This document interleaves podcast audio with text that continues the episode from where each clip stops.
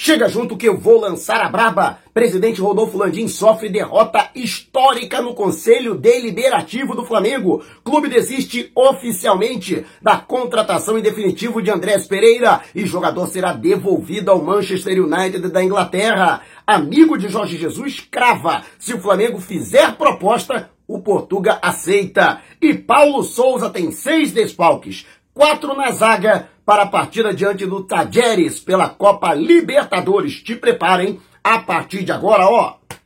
É tudo nosso. Já chega largando o like, compartilha o vídeo com a galera e vamos lá com informação. Assista o vídeo até o final. Já de volta ao Rio de Janeiro, após participar da estreia do Flamengo na, no Campeonato Brasileiro, no empate em 1 a 1 com o Atlético Goianiense. Deixa eu aqui agradecer a estada na capital do Goiás, sempre a nação rubro-negra me recebendo de braços abertos e também a Editor, que olha, foi uma viagem, se o Flamengo é, contribuir, seria ainda mais tranquila. Mas olha, que viagem abençoada pela Editor, que deu todo o respaldo para que eu pudesse fazer com tranquilidade o meu trabalho. Muito obrigado, estou muito satisfeito com essa parceria. Aliás, se você quiser conhecer Goiânia ou qualquer outra cidade do país, seja de onde for que você esteja assistindo esse vídeo no território nacional, entre antes em contato com a editora e ela com certeza terá um pacote feito sob medida para você. Não perca tempo. Mande agora um zap para o DDD 21 974 93630 ou 977 347 762. Só não esqueça de dizer que foi o Mauro Santana que te indicou para garantir condições imperdíveis no pagamento. Editora uma empresa cadastro nela, ó pode botar fé. E um dado curioso: o Flamengo é o terceiro clube que mais aplicou goleadas no Campeonato Brasileiro Unificado desde que ele começou a ser disputado em 1971. Vocês sabem que eu não considero o título por fax, esse negócio de Robertão, Taça de Prata, Taça Brasil. Isso para mim não é campeonato brasileiro. Efetivamente, a partir de 1971, o Flamengo aplicou nada menos que 131 goleadas algumas delas no título brasileiro de 2019, quando o Flamengo venceu por 6 a 1 o Havaí, que foi a maior goleada recente. Não é a maior goleada da história do Brasileirão pelo Flamengo. O Flamengo fez 8 a 0 em cima do Fortaleza naquele timaço de 1981. E, portanto, naquela oportunidade, inclusive, Nunes fez 5 gols e é o artilheiro, né? É, em uma única partida da história do Brasileirão pelo Flamengo. É 5-1. Peu fez dois, né? E contribuiu também para esse placar elástico. A curiosidade é que Zico não fez nenhum gol nesta oportunidade, embora seja o maior artilheiro em campeonatos brasileiros. Ele que desde 71 fez 135 gols. Quem está mais perto dele é o Gabigol, que tem 57. Mas é, queria saber de você, né? O que, que você acha desses números? Se você acha que o Flamengo vai ampliar esses números de goleadas durante a temporada de 2022. Deixe abaixo o seu comentário e antes de a gente partir para o próximo assunto, tá vendo essas letrinhas vermelhas abaixo do meu nome no vídeo, no smartphone? Ou então esse botãozinho aqui no canto do seu computador é o botão inscreva-se. Clique, acione o sininho na opção todos e fique sempre por dentro do Mengão. Já estamos nas principais plataformas de podcast. Google Podcast, Apple Podcast, Amazon Music, Deezer, Spotify. Tá lá o podcast. Vou lançar a braba. Se você não puder me ver, pelo menos vai poder me ouvir. E o Flamengo, que tem problemas para enfrentar o Tajeres de Córdoba. Olha só, a Libertadores da América. Que taça maneira, né, do meu amigo Jarbas. É, você que quiser uma taça dessa também para tirar onda, botar na sua prateleira, tirar onda com os antes, que não tem Libertadores, né, principalmente, aqueles que não têm Libertadores, também tem a taça do Mundial para quem não tem Mundial. Então, manda um zap pro Jarbas, pode dizer que fui eu que indiquei, que ele vai te dar um descontaço. 21 é o DDD, 9 é 8729 64 57. Vou repetir, hein? 98729-6457. Pode falar com o Jabas, que fui eu que mandei você ligar, que ele com certeza vai fazer uma pressão para você para essa e outras réplicas que são muito boas. Mas o Flamengo tem esse novo compromisso diante do Tajeres, pode manter o 100% de aproveitamento, agora joga em casa, diante da sua torcida. O clima realmente interno não é de extrema leveza, mas o Flamengo precisa do resultado positivo Caso obtenha, o Flamengo pode abrir até três pontos de vantagem para os demais ocupantes do grupo H. E isso é muito importante para o Flamengo. Encaminhar o quanto antes a sua classificação, muito embora faça suas duas últimas participações pela fase de grupos em casa, dentro do Maracanã. De qualquer forma, a vitória é fundamental. O técnico Paulo Souza tem problemas para a montagem da equipe, além de jogadores que é, já estão afastados, né? O que é o caso, por exemplo, do Ayrton Lucas, que ainda está em trabalho de recuperação, né? O jogador que é, tem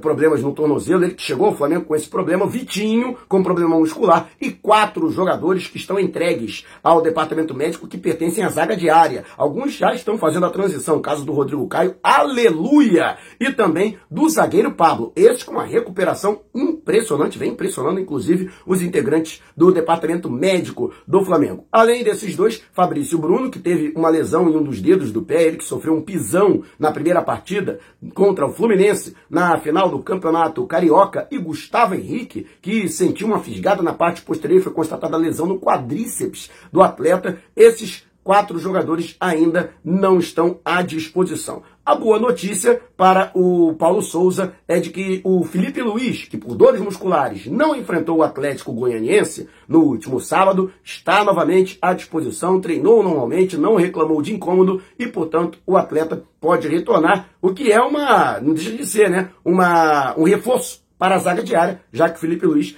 vem realizando a função de zagueiro pelo lado esquerdo. Vem faltando jogador, né, para essa posição. Apenas dois jogadores de ofício do atual elenco estão disponíveis, o Davi Luiz e o Cleiton, que é da base. E você, o que acha? De quanto você acha que o Flamengo vai vencer o Tajeres de Córdoba? Deixe abaixo o seu comentário. E antes de a gente partir para o próximo assunto, se você tem precatórios a receber dos governos federal, estadual ou municipal, não os venda antes de entrar em contato através do e-mail que está disponibilizado aqui na descrição do vídeo. Tá vendo esse botãozinho aqui, seja membro? Então, com uma pequena contribuição mensal, você ajuda ainda mais para que possamos fazer um trabalho cada vez melhor para você. Apenas R$ 7,90 por mês. Tem condição? Vai lá, clica e torne-se membro. Tem novidade para os membros, hein? E a galera vai gostar. E Benjamin Bach, jornalista, apresentador do Arena SBT e amigo de Jorge Jesus, soltou a pérola durante o programa na emissora paulista de que o Jorge Jesus tem uma proposta milionária, tentadora do Fenerbahçe, da Turquia, mas que estaria propenso a aguardar, isso informação minha, não do Benjamin Bach, uma proposta de um clube inglês, da Premier League. É o grande sonho do Jorge Jesus. Mas ainda, segundo o Benjamin Bach, se o Flamengo procurar o treinador que estará esta semana ainda aqui no Rio de Janeiro, se o Flamengo procurar o Jorge Jesus e propor é, o retorno dele, sim, ele aceitaria. Essa foi pelo menos a sentença do Benjamin Bach. Vale destacar que existe sim uma corrente interna favorável não apenas à demissão do Paulo Souza, mas que o Flamengo volte a procurar o Jorge Jesus, que aconteceu em dezembro do ano passado com a queda do técnico Renato Gaúcho, o Bruno Spindel, diretor executivo de futebol, e o vice-presidente da pasta, Marcos Braz, foram a Portugal e chegaram a se encontrar com o Jorge Jesus. No entanto, acertaram com o Paulo Souza e no dia seguinte, Jorge Jesus pediu demissão do Benfica. E essa ala é favorável que o Flamengo procure o treinador. Fato é que ele estará aqui no Rio de Janeiro, o que facilitaria um contato. Mas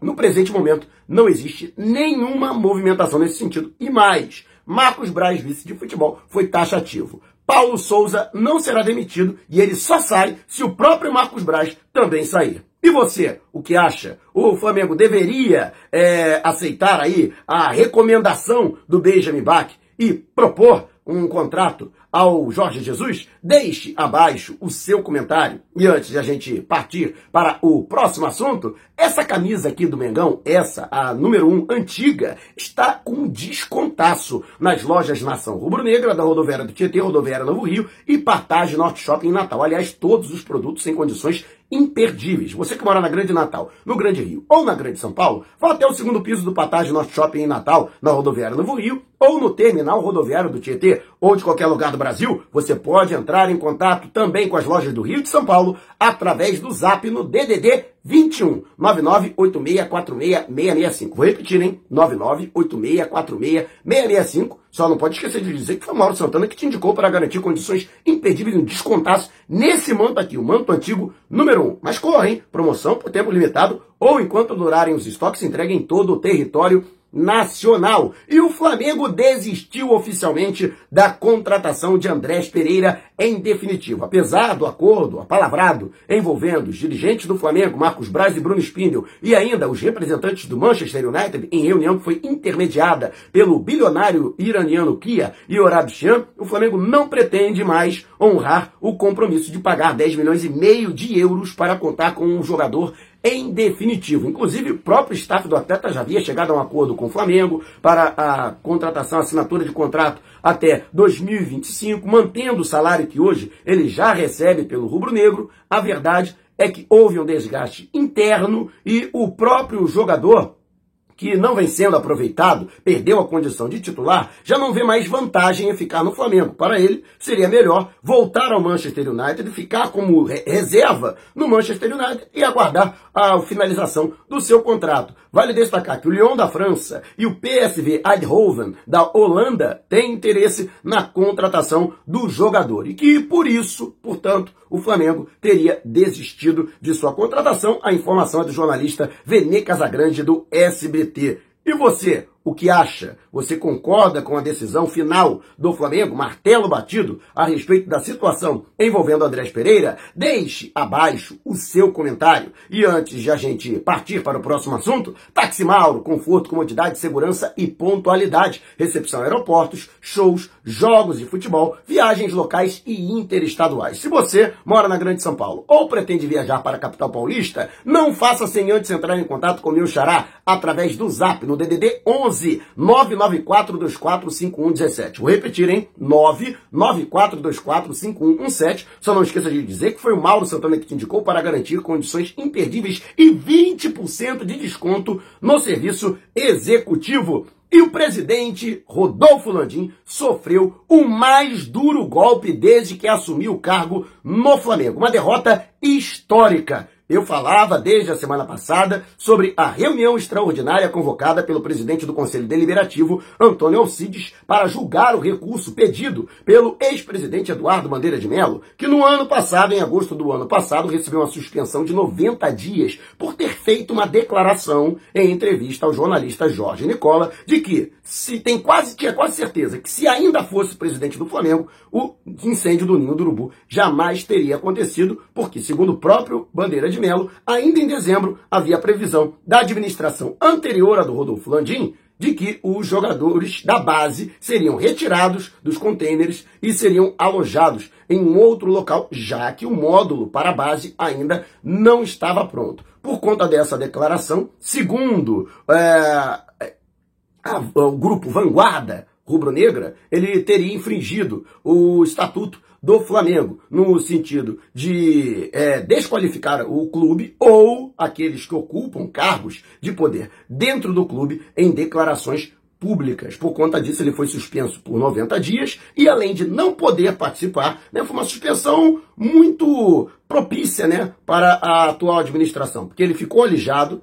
do processo eleitoral, embora não tivesse é, a intenção de se candidatar, mas poderia apoiar algum candidato de oposição e além disso, por conta da suspensão, ele ficaria inelegível pelos próximos cinco anos, ou seja, fora das próximas eleições em 2024, quando necessariamente Landim terá que repassar o cargo para algum outro integrante, já que não é prevista, não é, é, é permitida a reeleição, a segunda recondução ao cargo, ele que já tem uma reeleição no ano passado. Fato é que o, o Bandeira de Mello havia pedido recurso, e havia toda uma articulação da atual administração, inclusive com a presença de dirigentes do, da atual gestão, de é, convencer é, os conselheiros do Flamengo de que não só fosse mantida a suspensão, como ele ainda fosse excluído do quadro associativo. A expulsão do Flamengo está prevista no estatuto, no que se refere a uma infração cometida nesses termos. Né? E, inclusive, a reunião foi convocada de maneira presencial para que se pudesse fazer não somente essa articulação, mas também a intimidação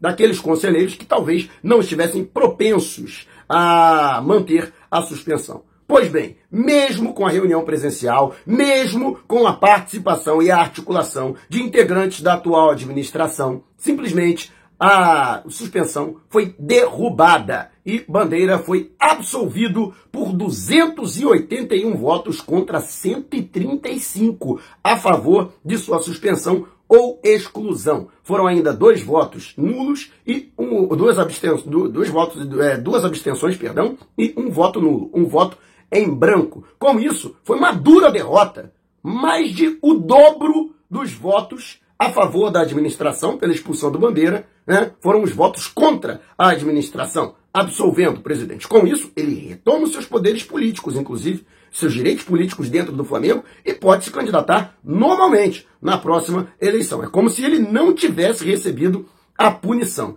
E eu diria que isso tem dois sintomas. Primeiro, né, é, o impacto direto dos maus resultados dentro de campo da sequência de vices né, que enfraqueceu é, politicamente o Rodolfo Landim. E outra, a péssima repercussão de, em meio a uma verdadeira crise no Flamengo, Landim simplesmente foi curtir férias. E isso também repercutiu negativamente entre os conselheiros. Ou seja, aquele poder que a atual administração achava que tinha, talvez não seja dessa forma, embora eles realmente estejam muito poderosos e com a máquina na mão. Além da presidência, o Rodolfo Landim conta com os presidentes dos três conselhos. Antônio Alcides no Deliberativo, Conselho de Administração, na mão de Luiz Eduardo Batista, o BAP, além de Sebastião Pedrosa, que é presidente do Conselho Fiscal e recentemente conquistou a sua reeleição no Conselho. Mas o clima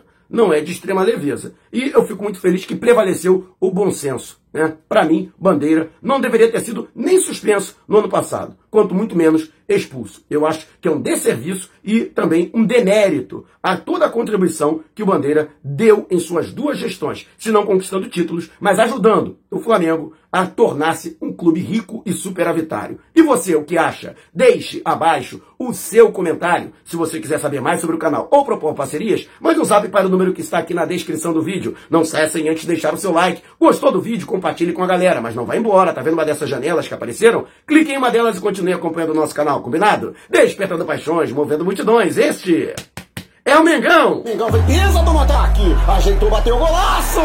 Gol!